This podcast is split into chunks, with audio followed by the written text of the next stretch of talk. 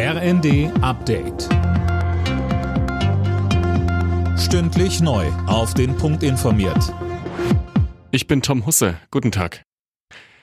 In Deutschland dürften morgen hunderte Flüge ausfallen, denn die Gewerkschaft Verdi hat das Sicherheitspersonal an vier Flughäfen zum Warnstreik aufgerufen.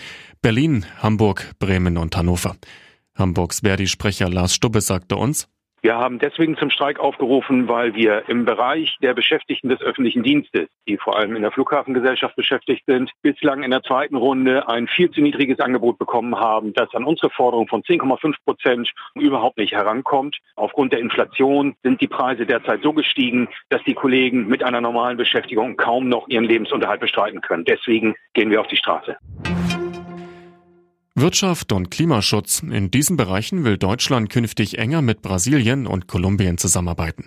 Wirtschaftsminister Habeck und Landwirtschaftsminister Özdemir sind zu Gesprächen nach Südamerika gereist, begleitet von einer Wirtschaftsdelegation. Im Westen nichts Neues ist die deutsche Hoffnung bei den Oscars. Kommende Nacht werden die begehrten Filmpreise in Los Angeles verliehen. Der Kriegsfilm ist insgesamt neunmal nominiert.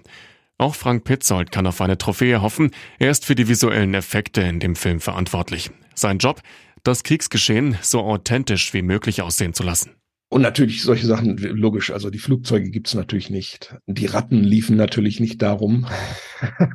die habe ich im Studio nochmal nachgedreht. Ganz wichtig war bei uns aber auch, das hatten wir nicht so vorausgesehen, dass der Rauch und Nebel so ein wichtiger Charakter wurde.